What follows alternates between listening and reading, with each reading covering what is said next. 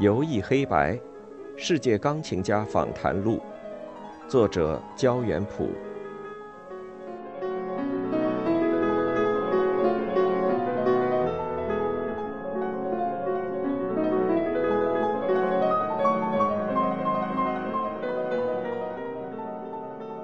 格拉夫曼，一九二八年十月十四日生于纽约。格拉夫曼三岁学琴，七岁就读柯蒂斯音乐学院和文格洛娃学习，后来成为霍洛维茨的学生。他演奏生涯起步甚早，二十一岁赢得莱文特里德比赛大奖之后，更是开始了光辉灿烂的职业生涯，和全美最著名的指挥与乐团合作，录制诸多经典唱片。一九八零年，他因肌张力不全症退出双手钢琴家舞台。除了仍演奏左手曲目，更将心力转向教学。担任柯蒂斯音乐学院院长近三十年，作育英才无数。不止音乐学养深厚，格拉夫曼也是著名的东方艺术鉴赏家与收藏家，亲至世界各地旅行考古，作有自传《我为什么要练琴》。采访地点与时间：二零零九年八月牛津。二零零九年九月，纽约；二零一五年十二月，深圳。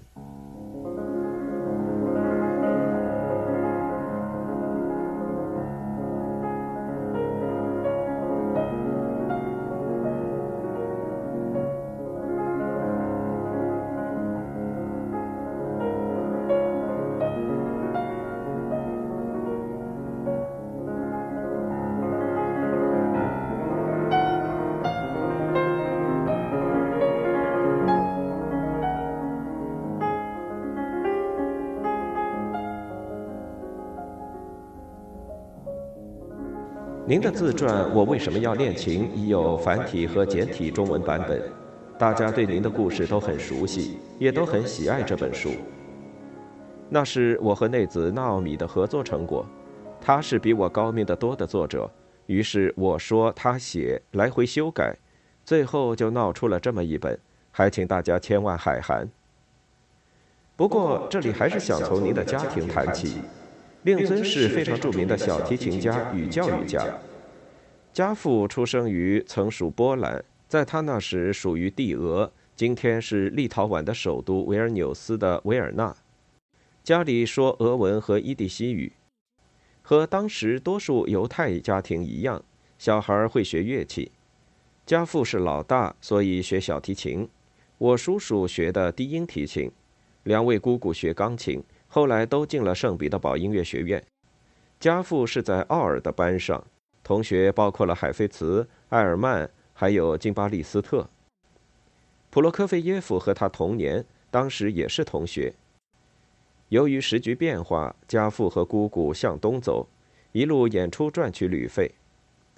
我在柯蒂斯音乐学院看到一些当年霍夫曼在俄国旅行演出的海报，那时音乐会都是临时举行的。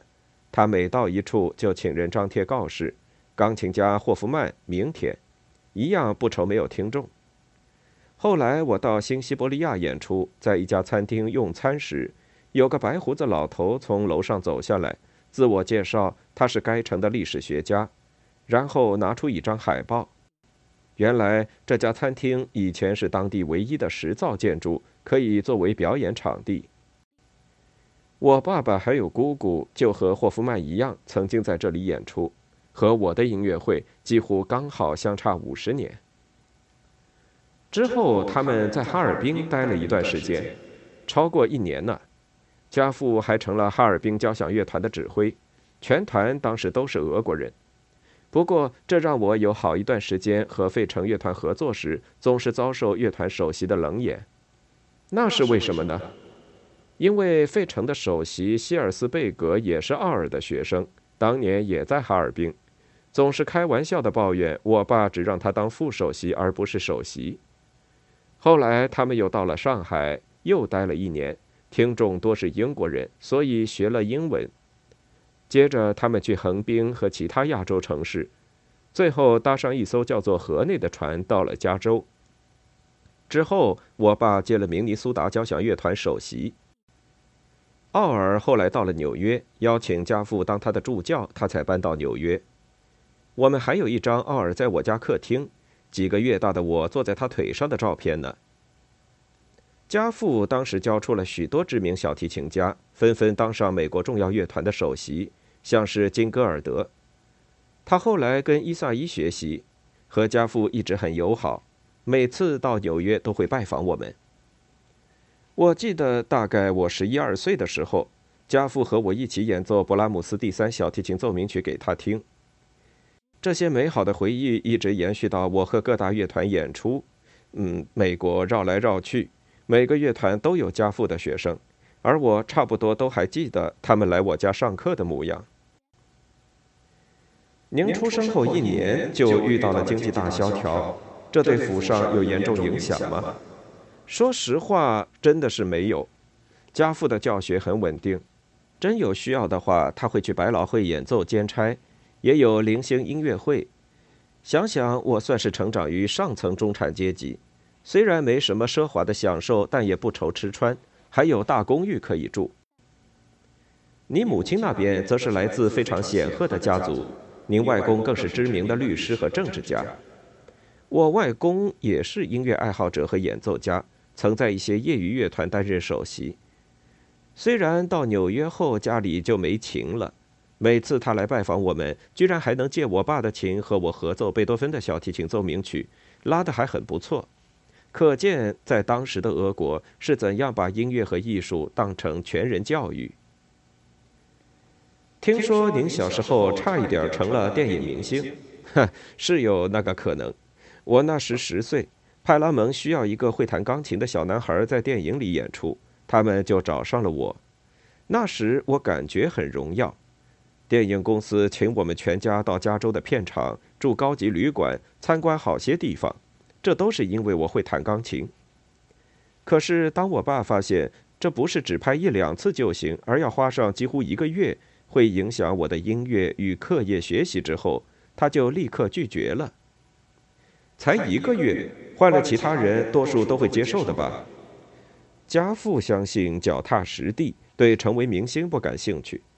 对孩子而言，真正重要的是练琴和上学，不是拍电影。他们也从来不希望我因为练琴而耽误学校的功课。您后来跟文格洛娃学了十年，可否谈谈这位传奇教师以及他所代表的传统俄国学派？我第一次到伦敦演出之后，一个乐评家说：“我让他想起这世上有三大钢琴学派，德国、苏联，一到美国去的传统俄国学派。先是俄国革命，再是希特勒，美国因此得到了一大群顶尖欧陆精英。其中，俄国移民主要住在东海岸。想想以前的柯蒂斯，包括奥尔也去教过，金巴利斯特还当了二十五年的院长。”表示柯蒂斯比圣彼得堡音乐学院还要像圣彼得堡音乐学院，整批人都过去了。文格洛娃是莱谢蒂茨基和埃西波娃的学生，传承了昔日最顶尖的钢琴技艺，会教更能弹，能示范任何他想要你做到的事。他上课很少谈乐曲结构，最重要的就是声音，声音，声音，声音。美丽、圆润、温暖的声音，他完全不能忍受浑浊的踏板和丑陋的声响。谁要是弹出那样的声音，那真的会伤害到他。我到现在还是很坚持声音，钢琴家一定要优美的音色，除非乐曲需要，否则就不该弹出丑陋敲击的声响。但有些作品还是需要敲击，比如说普罗科菲耶夫。他进圣彼得堡音乐学院的时候，文格洛娃已经在那里教学了。他怎么看待这位学生的作品呢？我十六岁左右学他的第三钢琴协奏曲，弹给文格洛娃听。他说非常精彩，非常具有说服力。但我不知道这首曲子。当然，后来他学了，也知道怎么教，但那的确不是他最熟悉的领域。不过，在我的年代，由于技术问题，弹普罗科菲耶夫的人实在不多，不像现在，柯蒂斯里每个十六岁的孩子几乎都会弹拉赫玛尼诺夫第三钢琴协奏曲和普罗科菲耶夫第二钢琴协奏曲。两周前，我太太出门买菜，在超市门口听到一个年轻小伙子拉巴伯的小提琴协奏曲的第一乐章。他很调皮地问那孩子：“拉得很好，但你能拉第三乐章吗？”结果他竟然就拉了那个难得像鬼一样的乐章，这在以前根本就不可想象呢。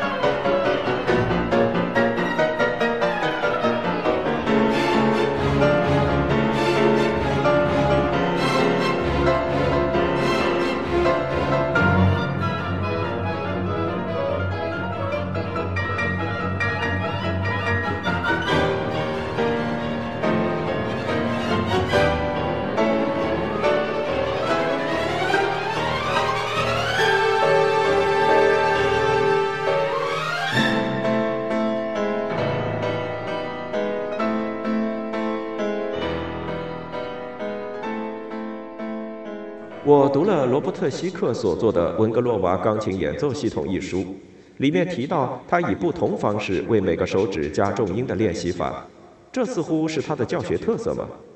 可以这么说，我觉得这很有用。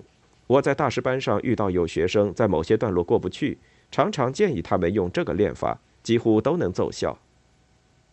那您没有照他的手型？他当然有很好的一套方法，教学生如何练习，以及如何从练习中学习，如何在钢琴上做到你心里所想的效果，而且绝不分开技巧与音乐。但我的手指没有他要的那样弯曲，手型也不同于他的要求，因此我在演奏上虽小有成就，他也总是和外人称赞我，但他并不把我当成他的模范宝宝。你听过一位钢琴家叫萨伦巴吗？他当年可是天才儿童，十岁就和罗金斯基与克利夫兰乐团合作，后来转往教学。文格洛娃认为萨伦巴才是他教学方法的代表。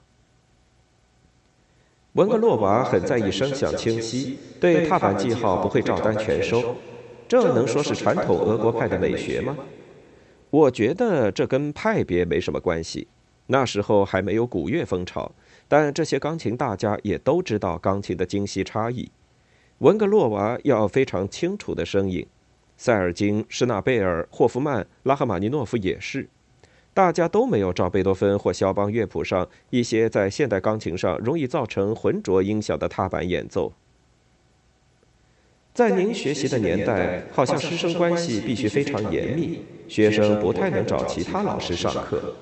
嗯，我觉得这不很健康。我的朋友雷特纳有一个很著名的故事。有一天，他进电梯，遇到一位认识的钢琴学生。雷特纳教授，早安。嗯，某某同学早。你最近弹些什么呢？在弹舒伯特的《流浪者幻想曲》。祝你顺利，谢谢老师。两个人就讲了这么几句话。但是当天晚上，那学生的指导老师就怒气冲冲地打电话来兴师问罪，说：“你给我学生上了什么课啊？你想抢我的学生吗？”文格洛娃也会这样吗？对我而言，他还是蛮开放的。由于我十七岁就从柯蒂斯毕业了，后来弹给其他人听，他自然也不会反对。还是他介绍我认识的霍洛维茨。但如果霍洛维茨之前就对我有兴趣，以他对霍洛维茨的崇敬，我想也不大会反对。有一次施纳贝尔开演奏会，我们都去听了。之后他一直称赞那是他听过最美的钢琴演奏。虽说施纳贝尔也和莱谢蒂茨基学过，算是他的学长，但毕竟代表的是另一种派别，而他一样能欣赏。不过整体而言，学生的确不会主动弹给其他教授听，因此同级讨论就变得非常重要。伊斯托明是塞尔金的学生，弗莱舍和施纳贝尔学习，我们三个人是非常好的朋友，几乎天天见面，弹给对方听。那时只有我家里有两架钢琴，所以大家都到我家来聚会。我会要弗莱舍弹柴可夫斯基第一钢琴协奏曲，那不是他的曲目，但我想知道以他所受的训练，他会怎么看。同理，我也会弹贝多芬和舒伯特给他听，或者大家都弹同一首曲子，彼此讨论或者辩论。我觉得这是很有效也健康的学习方式。此外，我常常开玩笑说，所有文格洛娃的学生都自动受到了塞尔金的影响。或许大家处于叛逆期，也或许渴望知道不同的观点，因此总是在课堂上呈现出各种令人恼怒的文格洛娃塞尔金混合版本，等着老太太发脾气。我试着在柯蒂斯推广这样的风气，不过试了几次都不太成功。不过，您另辟蹊径，建立了钢琴讨论课，因为钢琴学生实在是需要这样的讨论机会。弦乐学生至少还有四重奏课，不同教授的学生有机会聚到一起，认识彼此的诠释和学习。钢琴学生就是关在琴房闷头练，所以我到柯蒂斯不久，就和弗兰克和李普金一起设立了钢琴讨论课，几位教授一起听彼此学生的演奏。集思广益，给予意见，所以你可以听到我的学生弹奏完之后，李普金吼着：“究竟是哪个白痴教你弹成这样的？”你们这群好友互相砥砺，也彼此帮助。读您自传，再对照弗莱舍的自传《我的九条命》，我实在很为这样的情谊感动。那时我们弹协奏曲，如果和指挥谈得来，说不忘彼此推荐。你一定要听听我们的朋友里普金、拉坦纳、弗莱舍、伊斯托明、弗兰克的演奏。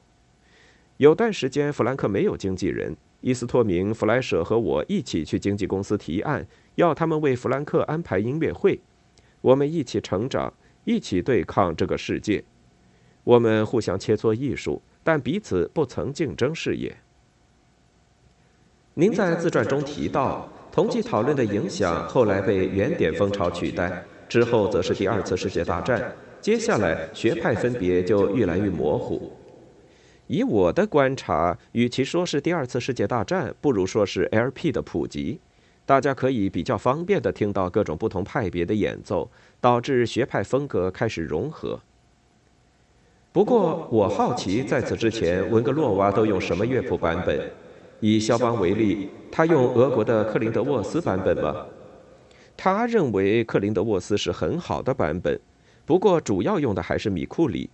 前者是李斯特的学生，后者是肖邦的学生。他觉得后者应该更接近肖邦。但如果有人上课带着克林德沃斯版，他也觉得很有趣。换句话说，这些前辈一样在探索作曲家的原意，只是在不同环境用不同方式去追求喽。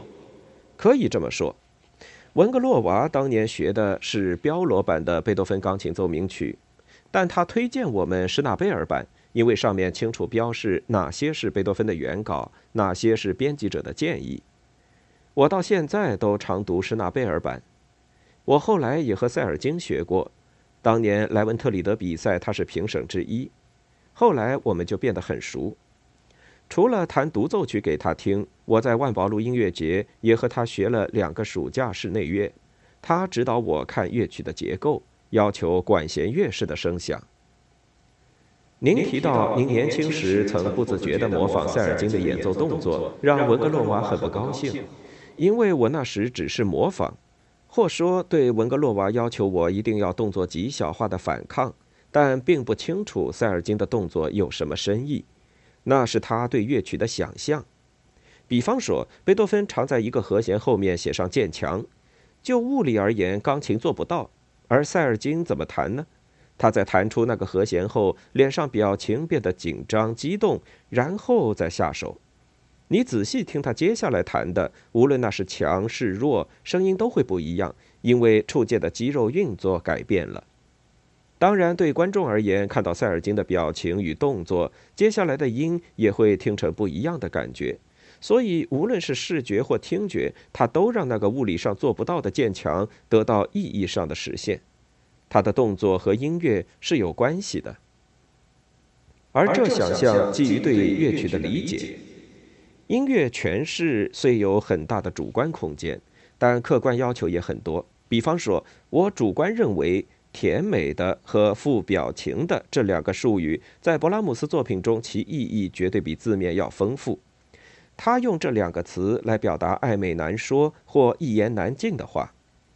很多时候，音乐里天翻地覆，谱上只写了个“副表情的”，演奏者不可不察各种深意。然而，客观而言，以勃拉姆斯 A 大调间奏曲为例，仅是前十二个小节，谱上就出现了弱、弱、甜美的、最弱、最弱、甜美的四种不同的声响层次。你不见得要同意我对勃拉姆斯如何运用“甜美的”的解释，但这四种层次属于客观领域，演奏者必须要做出区分。现在很多人觉得遵守乐谱会丧失自我个性。非得改些什么才有特色？以我那个年代的四位大师来说好了，同样是贝多芬热情奏鸣曲，施纳贝尔、塞尔金、霍洛维茨和鲁宾斯坦，光是开头你就知道这四个人的不一样，而且是明显的不同。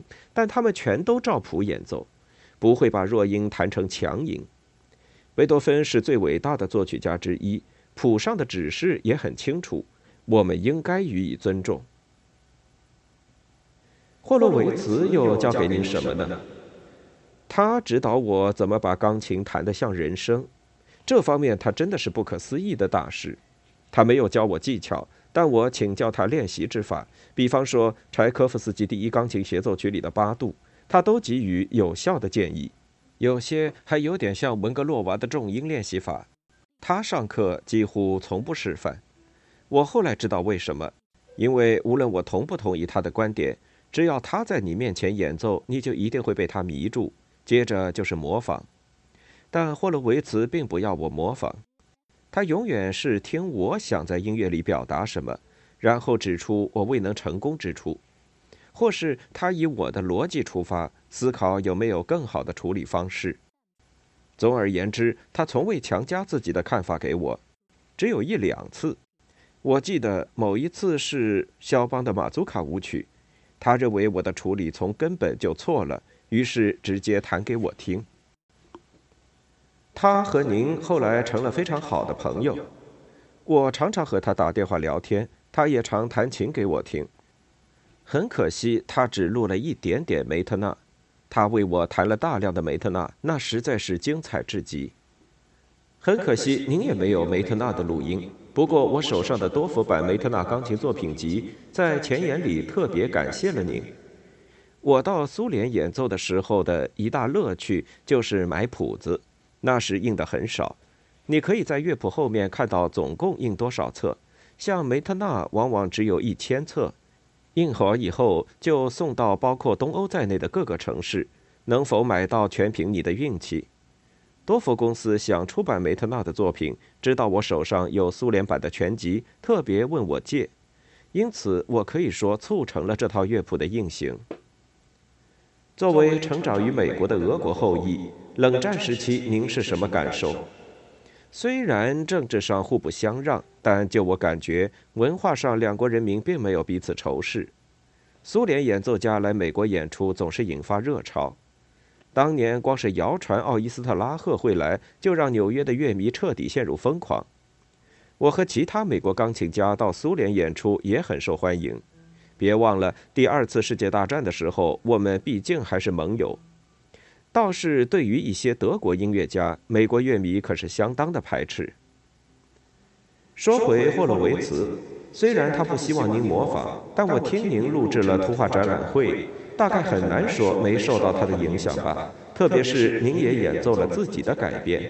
是的，那是我在 CBS 的首张录音，的确深受他的影响。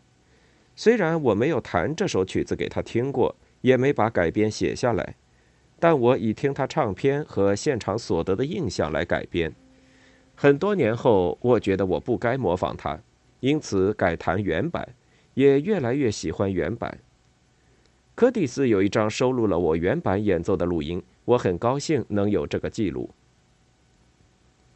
您和伯恩斯坦合作的拉赫玛尼诺夫第二钢琴协奏曲第一乐章结尾段等处的速度接近拉赫玛尼诺夫录音中的演奏，但和乐谱有相当差距。这是您有意的决定吗？这倒没有。我听很多的录音，但多数是交响曲、歌剧、弦乐四重奏之类的。我不太听正在准备的乐曲，但会大量听作曲家同时期的其他作品，尤其是钢琴以外的创作。回想这个录音的情形，你说的地方，我其实是照伯恩斯坦的拍子，或许是他参考了拉赫玛尼诺夫的录音。不过，关于作曲演奏家自己的诠释，我觉得谱上写下的是他们的第一选择。之后，他们可能想尝试其他的可能，或者因地制宜改变弹法。我可以亲身经验来说明。以前我常常用自己喜爱的钢琴演奏。在美国就是用施坦威公司的老一九九，在伦敦也用施坦威公司的琴。为此，皇家节庆厅非常不高兴，觉得我是看不起他们的乐器。他们其实有好琴，但我还是更喜欢施坦威公司里的那一家。总之，我可以说，我后来的演奏成果九成和钢琴有关。钢琴不只是影响音色，更会影响我的诠释和弹法。那柴可夫斯基第二钢琴协奏曲呢？您仍然录制希罗底版而不是原版。其实我练习的是原始版，只是到了录音室才发现奥曼迪学的还是希罗底版，我又不能叫他改学原版，所以就录了希罗底版。唉，真是可惜。说到录音，您和梅塔纽约爱乐录制的《蓝色狂想曲》被用于伍迪·艾伦的《曼哈顿》电影原声带。那还是纽约爱乐至当时为止最畅销的唱片，一点没错。不过我的演奏只出现在原声带，并没有出现在电影里。这中间有个有趣的故事。当时预定的录音分成两个部分，一个是作为配乐用的《蓝色狂想曲》片段，是要配合电影画面的；另一个是完整的全曲。我录音前在西弗吉尼亚和乐团演出。当天下起大雪，后来我赶上从芝加哥到华盛顿首府的火车，想从那里到纽约，但一觉醒来，窗外白茫茫一片，所有从华盛顿到纽约的火车都停开了。我从公共电话打到费舍尔厅和制作人报告情况，后来梅塔接了电话，什么？无论如何都没法过来了吗？啊，好吧，那我们这么做。关于电影里所需要的部分，我们请纽约爱乐的钢琴手负责录。但我们还是想和你合作全曲的录音，我们就先录乐团，你之后再补钢琴的部分。你的速度是多少？居然有这种事！所以你可以想象，那时火车站出现这样的场景：我旁边的旅客焦急地等着跟家人报平安，而我一个人对着话筒大声地把《蓝色狂想曲》从头到尾唱了一遍。其他人肯定是觉得我疯了。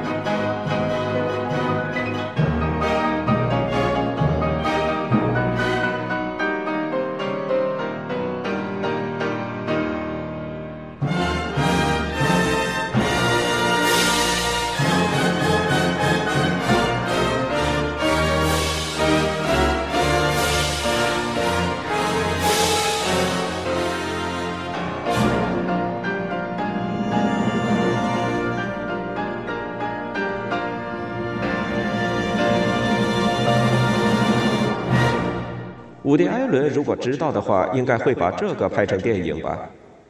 后来我是听着乐团预录带来练习的，梅塔很老练，有几段都录了两个版本，让我可以选择适合的。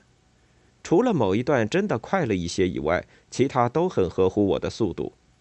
后期制作成果也很好。这是我最后一张作为双手钢琴家的大厂牌录音。我那时弹《蓝色狂想曲》没有任何问题，但弹勃拉姆斯帕格尼尼主题变奏曲和亨德尔主题变奏曲这种作品就已经出现症状了。我有一天弹勃拉姆斯第二钢琴协奏曲，有个地方无论怎么练，手指就是不听使唤，老是弹错。我觉得情况不妙，问了几个朋友，大家却说：“你以为只有你会弹错音吗？”这是突然发生的吗？是逐渐发生的，先是有些地方总是弹错，后来就是八度变得困难，演奏超过五分钟之后手就难以控制，没办法把曲子弹完，只好取消音乐会并寻求医生的协助，但那时对此一无所知，只能测试手指肌肉不平衡的程度。后来我去了麻省综合医院，三位医生对我进行医疗实验。《纽约时报》周日版还做了特别报道。后来医生告诉我，报纸刊出后二十四小时内，他们接到了好几百通电话，各式各样的音乐家，也有不是音乐家，甚至包括西塔琴演奏家，都来询问相关的诊疗。可见这个问题有多普遍。以前只有运动医疗，从那时开始就有了音乐医疗。现在对肌张力不全症已有了更全面的认识。您出现这个问题之后，弗莱舍有没有给您复健上的建议？刚好相反，他在三十六岁左右就罹患肌张力不全，那对人生的冲击比我要大得多了。但当时医学界对此更无知，多数意见甚至认为这是心理毛病。到最后，他实在受够了，干脆放弃。反倒是我的治疗经验不错，把最新医法和他分享，他才重新复健。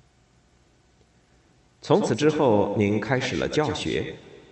我之前没有想过会接教职，也只教过阿蒂缪一个学生而已。当我取消音乐会的消息一见报，柯蒂斯音乐学院马上打电话邀请我去教，曼哈顿音乐学院也是。因此，我有段时间两边都教，直到接下柯蒂斯院长为止。遇到如此问题的钢琴家其实不少，很多人无法调试。但您似乎很看得开，也不是什么看得开或是看不开吧。当初我很担心，不知道问题有多严重。后来发现问题只在右手手指，不会蔓延成全身瘫痪或有生命危险，我已经很高兴了。更何况也不痛。我右手只是失去了演奏钢琴所需的灵敏，生活作息仍然如常。我也没有放弃演奏，只是改弹左手。我过了三十年，每季演出超过一百场的生活，比许多钢琴家一生演奏都要多，其实也够了。改弹左手之后，我的演出变成一年约二十五场，也是乐得轻松，可以把时间用在其他我想做的事情上。你怎么拓展左手曲目的呢？以前除了拉威尔的左手协奏曲，我几乎不认识什么左手作品。等到自己开始专攻左手演奏，才发现曲目其实很多，也不乏杰作，只可惜演的人太少。我先学了拉威尔，后来加上普罗科菲耶夫第四钢琴协奏曲和布里顿西游曲，然后非常神秘的，我在两天内收到来自莱因斯多夫和梅塔的包裹，里面都是科恩格尔德的左手钢琴协奏曲，这也未免太巧了吧。后来我和梅塔与纽约爱乐合作，而那竟是他的北美首演，可见大家都忘了他。这首曲子和声实在丰富，音响华丽非常，而我得以一只左手跟乐队抗衡。朋友就挖苦我说我像是用一只左手弹整部理查施特劳斯的《莎乐美》，不过这首还算幸运。当年辛德米特也写了左手钢琴协奏曲，乐谱到最近才找到。科恩格尔德为双小提琴、双大提琴和左手钢琴写的钢琴五重奏，倒是我极为常弹的曲子，已经演了上百场了吧。这些都是维特根斯坦出资委托作曲家谱曲所得的创作。理查施特劳斯当年也受邀，而您录了其中的家庭交响曲之番外篇。这是普列文的邀请，但我要跟你说实话，我没有在现场弹过，因为音量实在是太不平衡了，钢琴根本没法听得见。通过录音技术，钢琴声部在 CD 里倒是听得一清二楚。左手曲目在技巧上有没有什么特别难处？其实就跟双手作品一样，钢琴家都必须找出方法克服其中的技巧难点。很难说有什么特别难的地方，虽然还真是不容易。若要我说，我想最难的其实是背谱。用双手演奏，任意手弹错音，其实不影响另一只手；但左手独奏可不然。左手拇指通常要负责旋律，而任何错误都可能导致拇指跑到不熟悉的位置，要补救就只能跳跃，而这很容易导致再出错。有些疯狂的乐曲，像是雷格以高超繁复对位手法写出的作品，一只左手居然要弹三声部副歌，一指出错就会牵动其他手指，无以遮掩也难以挽救。如果还要背谱的话，那就是任何错音都可能导致大灾难。我以前背谱弹左手曲目，朋友都说我疯了。后来我改成了看谱，不是背不下来，而是避免这种因错音而造成的不必要灾难。我还是在走钢索，但下面放上了安全网。您现在也影响了当代作曲家，进一步丰富左手曲目。我很高兴，许多作曲家为我谱曲，包括哈根非常感人的临终七言，史科瓦泽夫斯基以帕格尼尼发响的尼克勒协奏曲为左手钢琴与乐团而作，还有罗雷姆八乐章的第四钢琴协奏曲等等。不过，最奇特的作品来自指挥家金曼的建议。他说，他想委托一首给我和弗莱舍的作品。我和乐团是一首协奏曲，弗莱舍和乐团是一首协奏曲。可是两者结合起来又是另一首协奏曲。我说，你根本就是疯了。不过，若真要找人写，那大概非得是鲍尔考姆莫属。他是米约的学生。而米约的第十四和十五号弦乐四重奏就是这样的曲子，他们各是两首四重奏，合在一起又是一首八重奏。当然，鲍尔考姆面对的挑战要比老师难得多，但他最后真的写成了《盖亚为两只左手和乐团的钢琴协奏曲》，倒是首演的时候，光是排练就把我们给整死了。刚刚您提到施特劳斯作品的音量平衡问题。关于拉威尔左手钢琴协奏曲，也有人认为他计算错误，有些乐段无论钢琴家演奏如何用力，仍无法和乐队抗衡。您认为这真的是错误吗？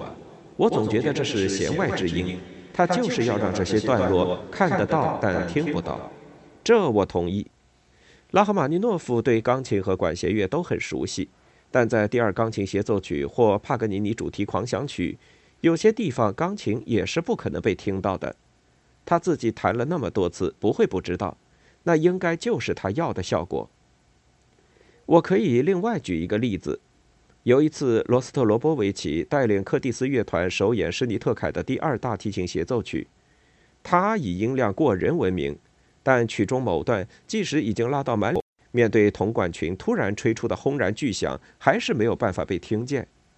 彩排时我很纳闷，问施尼特凯乐团是否太大声了。他却笑了笑说：“这段是人在地底奋力爬上来，却终是徒劳。面对命运，人类终究无法抵挡。这就是我要表达的意思。不过有些曲子，比方说勃拉姆斯第二钢琴协奏曲，一些乐段照那个管弦之度，在现场钢琴都很难被听见。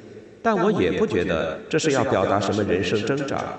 为什么他要写这种无用的钢琴段落呢？”我觉得你应该反过来想：如果勃拉姆斯不写些什么，钢琴家就在那边整段没事做，你是要我们去看报吗？您成了左手钢琴家之后，是否曾考虑教学之外的音乐工作呢？比方说指挥。我当院长以后，的确有好多人邀请我指挥，但我都笑着婉拒。结果有一次聚会上，我喝醉了，根本不知道答应了什么。直到海报印出来才知道自己是要去指挥了。好吧，那我就试试。我仔细设计了曲目，选了一首海顿交响曲，然后找学生担任协奏曲独奏。等我都联络好，开始准备音乐会的时候，我就决定取消了。那这是为什么呢？因为我想到了塞尔。塞尔是一位对于他指挥的曲子，你考他任何一个声部，比方说第二乐章的第二单簧管，他可以立即在钢琴上把那个声部弹出来的音乐家。不止交响曲，我和他合作的每一首协奏曲，他也是这么准备的。每个音他都知道在哪里。他是个音乐大天才，但他一样努力。一首交响曲没有苦修到这个程度，绝对不会出手。我以前演奏一首海顿奏鸣曲。虽然可以一两天学会，真正要上台也还是得琢磨三四个月。这想曲看看谱，打打拍子，当然很简单，一两天就可以搞定。但我当钢琴家都不是这么准备的，现在要当指挥了，我觉得我也该像塞尔，要准备到每一个声部都了然于心才行，这才诚实。可是我是院长，事务繁忙，没有时间准备到塞尔准备曲子的程度。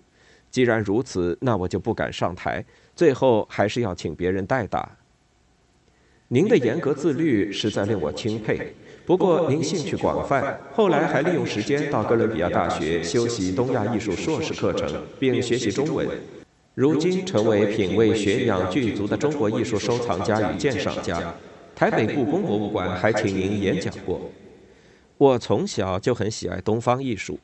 小时候去博物馆，最爱的就是中国、日本和印度收藏，这没法解释，只能说天性如此。后来卡琴从旅行中带回了许多东方艺术品，还成为根副收藏家。我受他的影响，也开始收藏东方文物。我在纽约买了公寓之后，由于天花板很高，他建议我购买画做装饰。我说我很爱法国印象派，但完全买不起。卡琴说：“那为什么不买中国绘画呢？”他带我到巴黎几家专营东方文物的店，教我如何欣赏和购买。我也开始认真自学，慢慢认识这个领域的专家学者。我开始到亚洲旅游，还曾和大英博物馆一同考古。至今，亚洲我只有蒙古、西京和不丹没去过。我去了中国超过四十次，不只是演奏，而是为了能亲眼见见名山大川。那诗词书画里的美丽世界，我喜欢阅读，喜欢尝试新的事物。在休克期间，我认识了全然非音乐界的一些新的朋友，得到不同的视野。我不是专家，但乐于把自己定位为知识丰富的亚洲艺术业余爱好者。我希望每个人都能找到属于自己的兴趣和爱好，特别是能欣赏的艺术，人生真的会截然不同。您对台湾的印象如何呢？我非常喜欢台湾，台湾保存了丰富深厚的中华文化，美食更令人难忘。我也认识许多杰出的台湾音乐家。我第一次来台湾是担任评审，那时高雄举办了一个亚洲区少年钢琴比赛，参赛者除了台湾，多来自韩国和日本。评审一般会为本国子弟护航，这是人之常情。可是，自从有个高雄小钢琴家上台演奏之后，韩国和日本评审都只给本国选手第二，大家都给了他第一。我那时也给了他第一。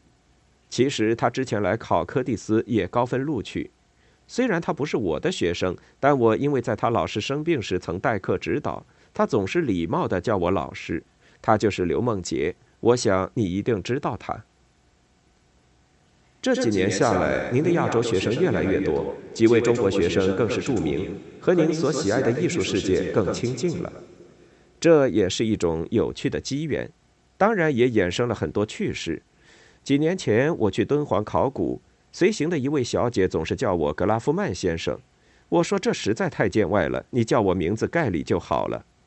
她对我一无所知，知道我弹钢琴也教钢琴之后，就问我：“那您知道郎朗吗？”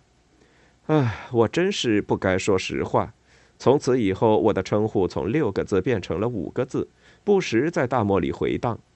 到我离开敦煌，我都再也不是格拉夫曼先生或是盖里，而是朗朗的老师了。就以朗朗、王羽佳和张浩成这三位目前演出最多的钢琴家而言，无论我喜不喜欢，他们还真有完全不同的风格，连技巧都很不同。霍洛维茨当年如何教我，我就用怎样的方法来教学生。当然，我很幸运，因为能进柯蒂斯的学生都很出色，不需要我花太多的时间指导技巧。很多人说听我不同学生演奏，感觉像是不同老师教出来的。我将这个视为很大的赞美。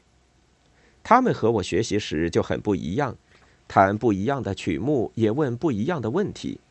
我只是顺着他们的个性，让他们自由发展。当然，该补强的地方还是要补强。朗朗之前没有弹过任何西班牙音乐，我就给了他伊比利亚，要他一个月后弹第一册给我听。没想到他一下子就把四册都学完了。雨佳跟我学习时大概十四岁，到现在看起来也还是像个青少年，内心也像，好像有源源不绝的青春之火。但是不要被他的外表骗了，他非常上进，读很多的书，而且是严肃的书。每去一个地方演出，总是拜访博物馆和美术馆。我手机里满是他寄给我的各个博物馆收藏的照片。他在舞台上毫无保留。关于读书或阅读这类个人学习，却不多说，不曾以此为标榜或是炫耀。浩辰则是个书迷，喜欢哲学、历史和文学，不但读完了英文版的莎士比亚全集，还比较各家中文翻译的不同。现在又开始学摄影了，这些都反映在他们的音乐里。还有一个来自澳门的廖国伟，我想你将来一定会听到他的演奏。很多人都说古典音乐的希望在亚洲，甚至更挑明中国会是未来最大的古典音乐市场。您对此有何看法？也有很多人说古典音乐在衰微。如果你和流行音乐比，古典音乐的确没有万人空巷的热潮，但并不表示听众没有成长。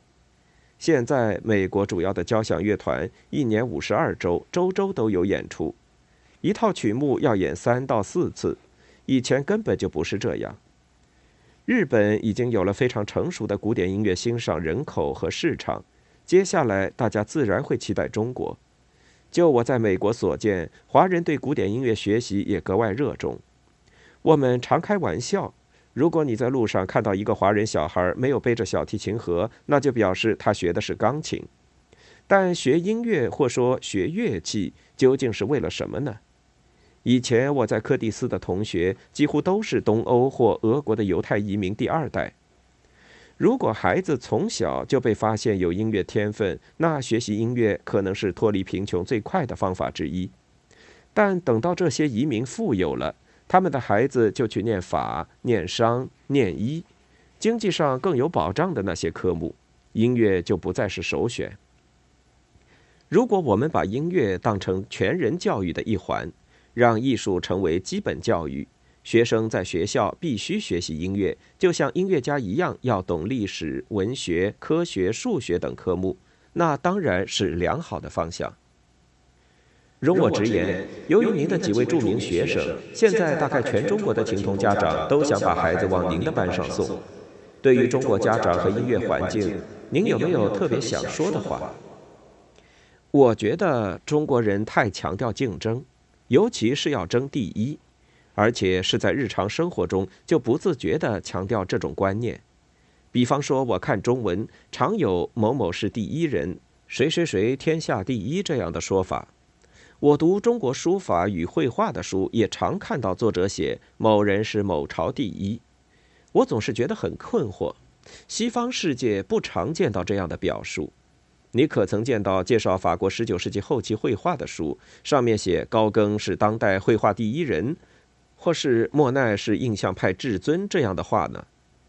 我当了不少钢琴比赛的评审，发现很多中国孩子为了求胜，无论到哪里比赛，只弹最有把握的那几首，这对艺术进展实在没有帮助。我知道传统观念很难改。但如果学琴的目的只是想赢过别人，却不知道艺术是无止境的追求、不停歇的自我提升，根本不会有第一，那方向就实在是错了。这种竞争心也反映在曲目上，好像一定要在多小的年纪弹完削练全集或是拉三，才能证明自己有多好。但把音弹出来和把曲子诠释好，那根本就是两回事嘛。演奏家一定要知道自己的个性，适合什么样的作品，更要把音乐放在心里。像刚刚提到的廖国伟，我听他弹拉赫玛尼诺夫改编的克莱斯勒，好的不得了。他如果要练拉三，技术上绝对没有问题，但那不是他想弹的曲目。他专注在德奥作品和肖邦，扎实稳健的学习。我想这一定会有好的成果。非常感谢您这一番振聋发聩的提醒。最后，我很好奇，您真的没有在以双手演奏过吗？嗯，还是有的。我弹了施尼特凯的钢琴五重奏，这是一首如果你听完没有感觉到人生彻底绝望，那演出就可以说是失败的作品。还有，我选琴的时候都会弹勃拉姆斯第二钢琴协奏曲第三乐章钢琴现身的那一段。